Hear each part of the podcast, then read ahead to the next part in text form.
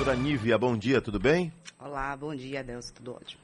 A senhora nasceu onde, doutora? Senhor do Bonfim, Bahia, Oh, norte do estado. boa, Senhor do Bonfim, né? Passa São João lá? Com certeza, sempre que É- posso. É certo, né? Vamos lá. É, a senhora é especialista em direito previdenciário? Exatamente. Então, hoje aqui nós vamos basear a nossa entrevista mais na questão de auxílio reclusão, né? É, quando se iniciou o auxílio... O auxílio reclusão é uma lei, né?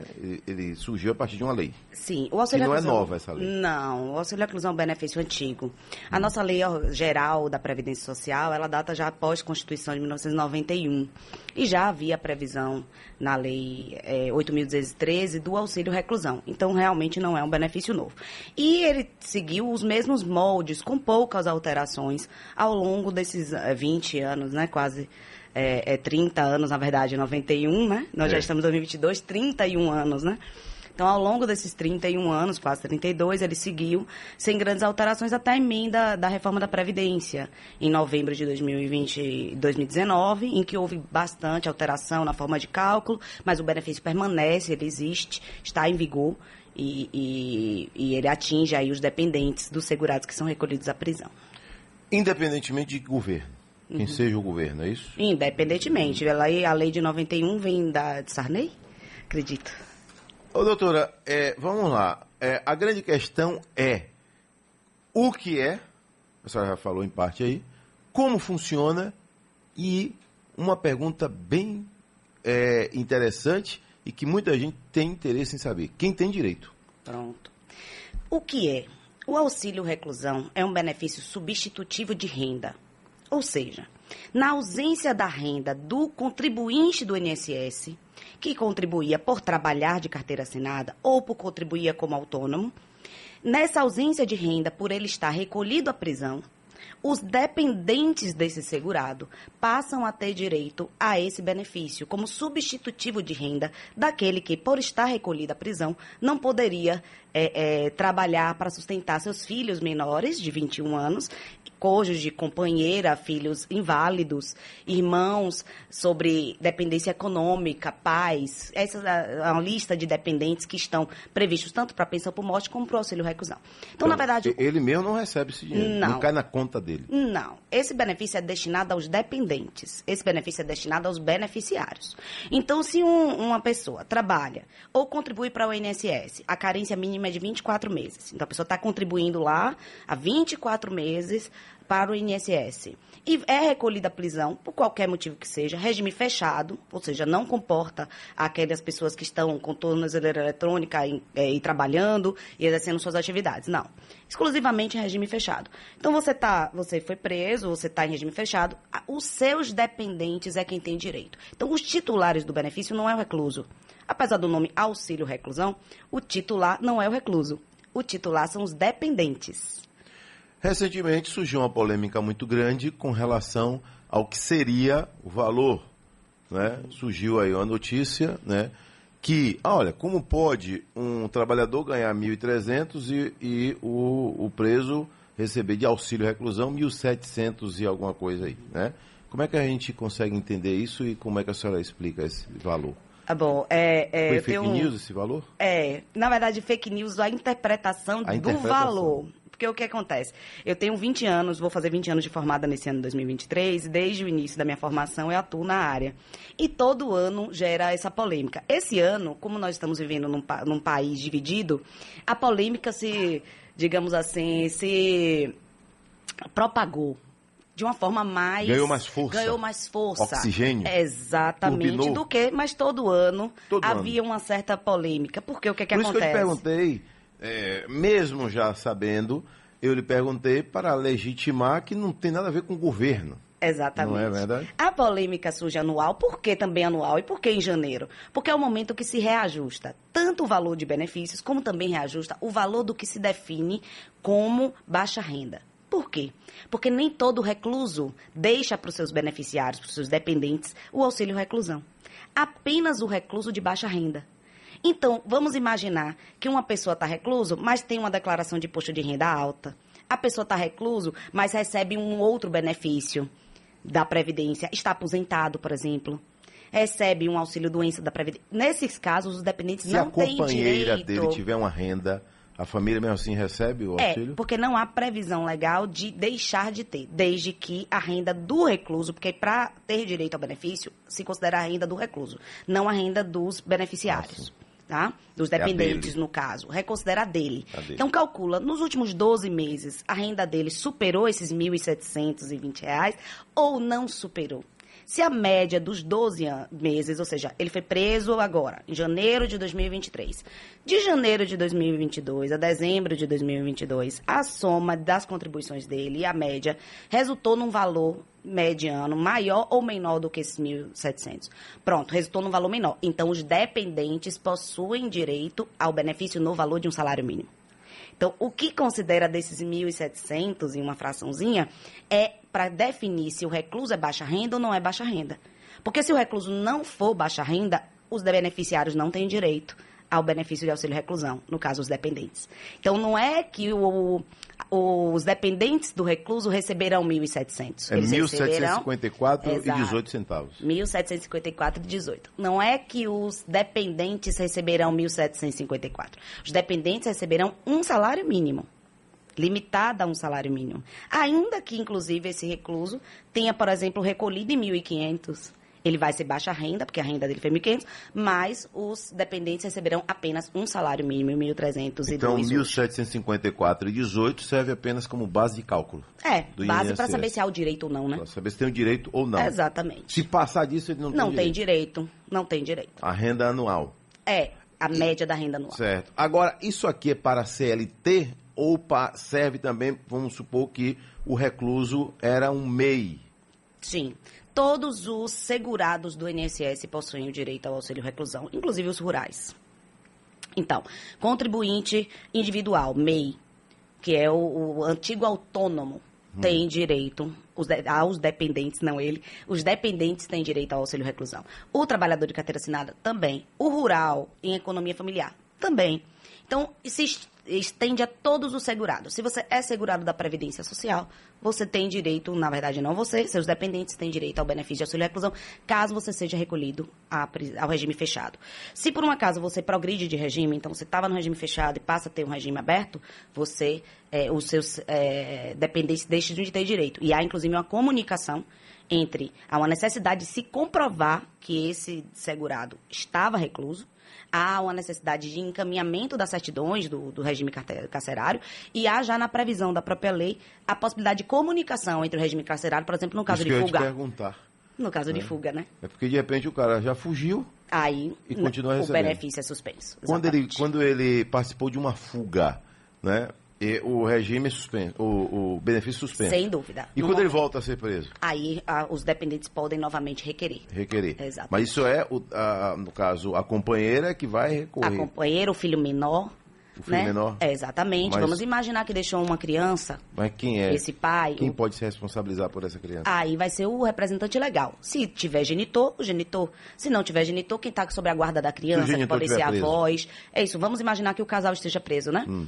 Pai e mãe, os dois presos. Essa criança vai ter direito ao auxílio reclusão e quem é responsável legal por ela, seja avós, seja até o regime público. Às vezes essa criança está num abrigo, algo assim, terão direito a, a requerer esse benefício. E aí será entregue a quem é o responsável legal da criança, que é a justiça, que determina normalmente a vara de infância. Aqui tem pergunta, caso pai e mãe, como a senhora citou aí, estejam presos e os dois contribuíam, essa criança vai receber por du pelos dois? É, há um problema aqui que é os- as questões da emenda constitucional, da reforma da Previdência, que não trouxe a possibilidade de acumulação desses dois benefícios Não de mesma acumula. natureza. É. Mas há Assim um, como não é retroativo, então. É, o retroativo tem a ver com a data de entrada do pedido. Se a criança, e também com o fato da criança ser menor de 15 16 anos, que é o que se considera impúbere. Ou seja, o que que acontece? Ah, isso é um- uma questão um pouco mais complexa do direito. Estou entendendo, mas Porque só pode ficar à funciona, vontade, doutor. é, funciona o seguinte, a, a gente considera uma criança totalmente incapaz até os 16 anos. Esse totalmente, não é incapaz a palavra certa, né? Mas ela não é responsável pelos atos da vida própria. Ela precisa de um representante legal para todos os atos da vida, até os 16. Até os 16 não correm prazos prescricional para essa criança. Então, se essa criança, ela, o pai dela, por exemplo, tá, foi encarcerado, a mãe dela foi encarcerada, e ela não tem representante legal ou não sabe, acontece muito no Brasil, não saber que o pai foi encarcerado, sumiu, desapareceu, cadê? Tá onde? Tá onde? Não sabe. De né? repente tá preso. De repente tá preso, aí vai descobrir que tá preso, às vezes em outro estado, Isso. às vezes em outro lugar. Essa não corre prazo para essa criança. Então, no momento que ela requerer o benefício, vai ser concedido a ela desde a prisão. Então, se tiver três anos. Três anos um ela vai receber todo. esse retroativo, exatamente. Mas, no caso de companheira, por exemplo, no caso de filhos maiores de 16, os prazos já começam a correr. Ainda que pela metade. Mas os prazos já começam. A partir de 18 já tem prazo, porque o filho tem direito até 21. Então, nesse caso, o, o auxílio reclusão, ele será pago a partir do requerimento. Então, nesse momento, a pessoa requer o benefício e o benefício é pago a partir do requerimento. Se deu entrada até 90 dias da reclusão. Se deu entrada antes de 90 dias da reclusão, pode receber desde a reclusão, porque se aplica ao auxílio reclusão as mesmas regras da pensão por morte. Aqui tem pergunta, bom dia, Adelso Carvalho. Doutora, eu soube ontem sobre a pensão vitalícia, agora só para pessoas acima de 45 anos. Isso acaba com aqueles famosos golpes do baú em casamento de jovem. Digamos, uma jovem de 22 anos casa com um velhinho de 70 e tantos anos. E aí? Ele morre dois anos depois. Ela, nova, nova, vai ficar recebendo? Gostei dessa nova regra do INSS. Pode explicar mais? Como é que é, doutora? Sim, é, essa foi uma introdução que não foi nenhum na reforma da Previdência, ela foi uma, uma introdução, uma mudança da lei mais antiga, que prevê realmente uma escala de idade para dependente, ou seja, uma escala de idade para o tempo de pensão que está relacionada com a idade da cônjuge. Ou do cônjuge. Hum. Também Porque a gente sempre fala desse golpe É. chamado golpe do baú em relação às mulheres, mas nada impede que você também tenha né, é uma questão de um casal em que o homem eh, seja jovem e a, e a esposa idosa. Eh, essa alteração ocorreu em 2015, ou seja, já tem bastante tempo aí, sete anos, e ela introduziu essa ideia, não apenas da idade do dependente, mas também o tempo de casamento, que não existia. Casou, passou um mês, faleceu, tinha direito à pensão por morte vitalícia. Isso acabou em 2015. Em 2015 foi criado o quê? Para ter uma pensão por morte maior do que quatro meses, esse casamento tem que ser superior, ou a união estável, a dois anos. Então já criou aí um período longo para que esse casamento seja validado por uma pensão longa.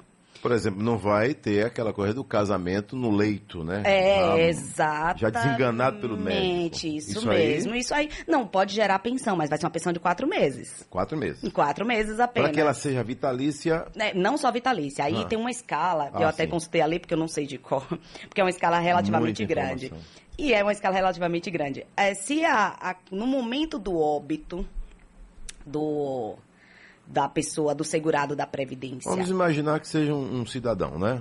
É, um vamos senhorzinho. imaginar um senhor com uma esposa jovem. Isso. Se no momento que ele falece, ela possui menos de 21 anos de idade, é, a pensão será de 3 anos. Desde que o casamento seja mais de 2 anos. Certo. Então vamos imaginar que, ela casou combinação aqui aí. entre 19 anos, 18 anos. Certo. Se ela possui entre 21 e 26 anos, a pensão será de 6 anos. Se ela possui entre 27 e 29 anos de idade, 10 anos. Se possui entre 30 e 40 anos de idade, 15 anos. E entre 41 e 43, 20 anos.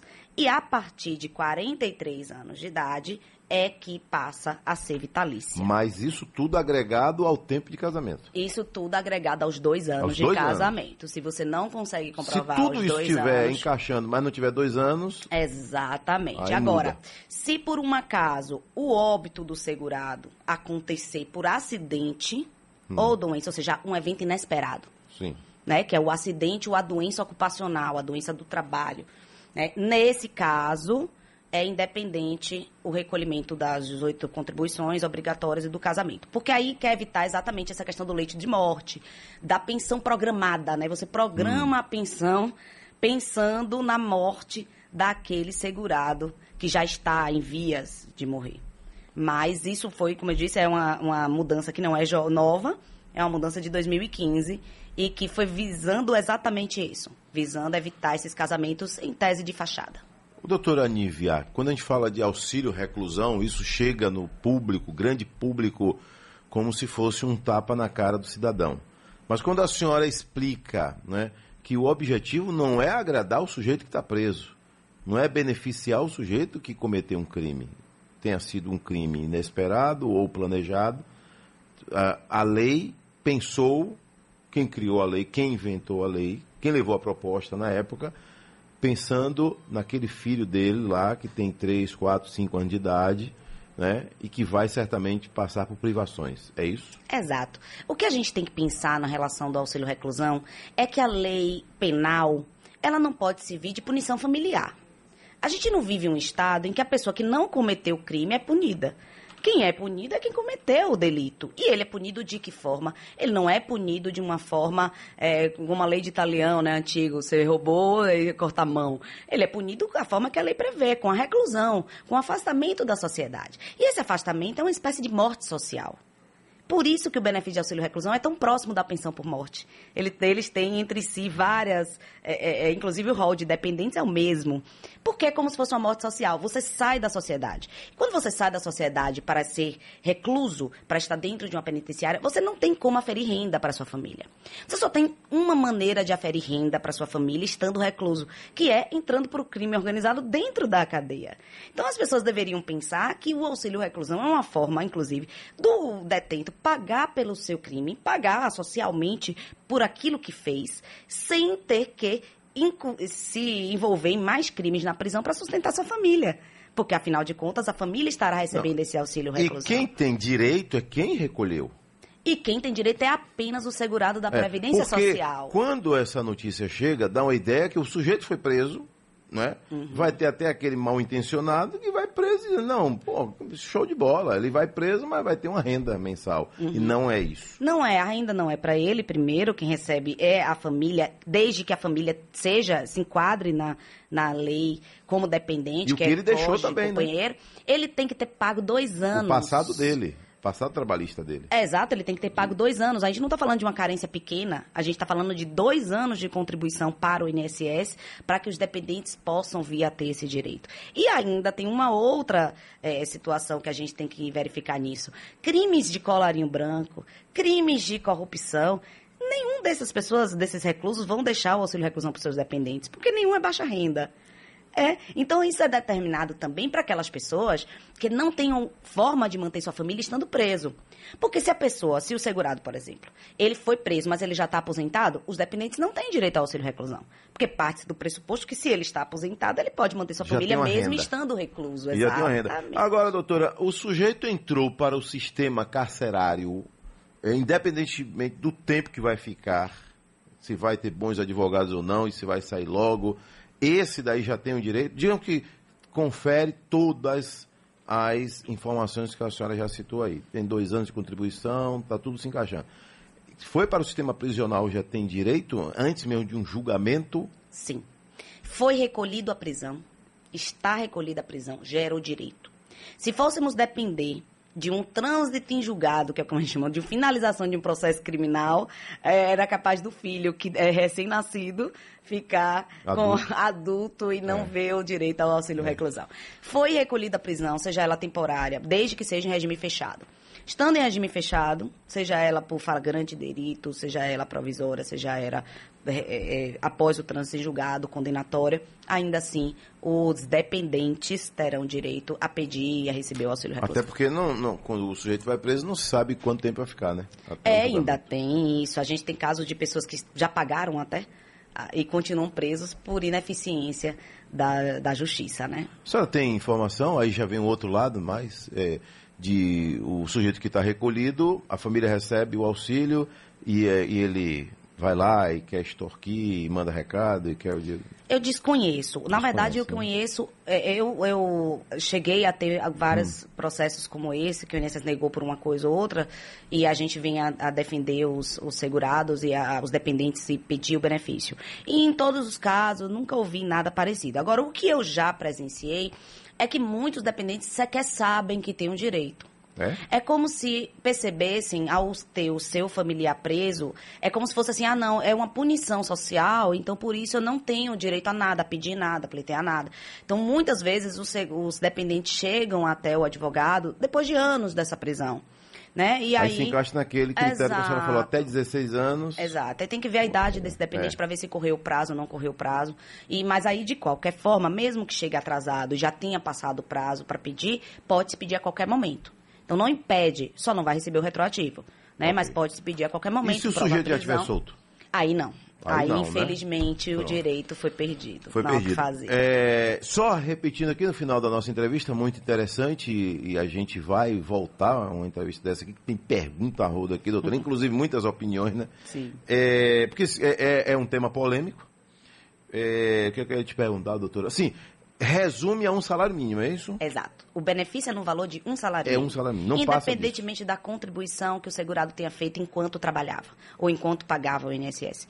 Ele precisa ter como pagamento ao INSS uma renda máxima de 1.750 reais, mas o benefício é no valor de um salário De um mínimo. salário. Doutora Nívia Guirra, muito obrigado por sua presença aqui, sua participação, trazendo informações muito boas. Fora o auxílio reclusão, é, que foi o tema central da nossa entrevista, algumas pessoas tirando dúvidas, inclusive aí do famoso golpe do baú. Ah. Foi um grande prazer, estou sempre É porque o direito previdenciário, ele envolve, né? Ele... É, Quem é que não tem interesse de saber de previdência social, né? exatamente, é o fim de todos nós, assim esperemos, né? De receber sua É. Eu não aposentadoria. sei não, eu vou, eu vou combinar aí com a nossa produção, com a nossa gerência aí, se a senhora topar e a gente fazer uma semana inteira aqui de... A senhora vai combinar com sua agenda pra gente fazer uma... Toparia? Topo, será Topa? um prazer. Uma semana certeza, aqui de... Não tenha dúvida. Vai ficar muito legal. Muito bom. Muito obrigado, viu, doutora? Foi um prazer, até mais.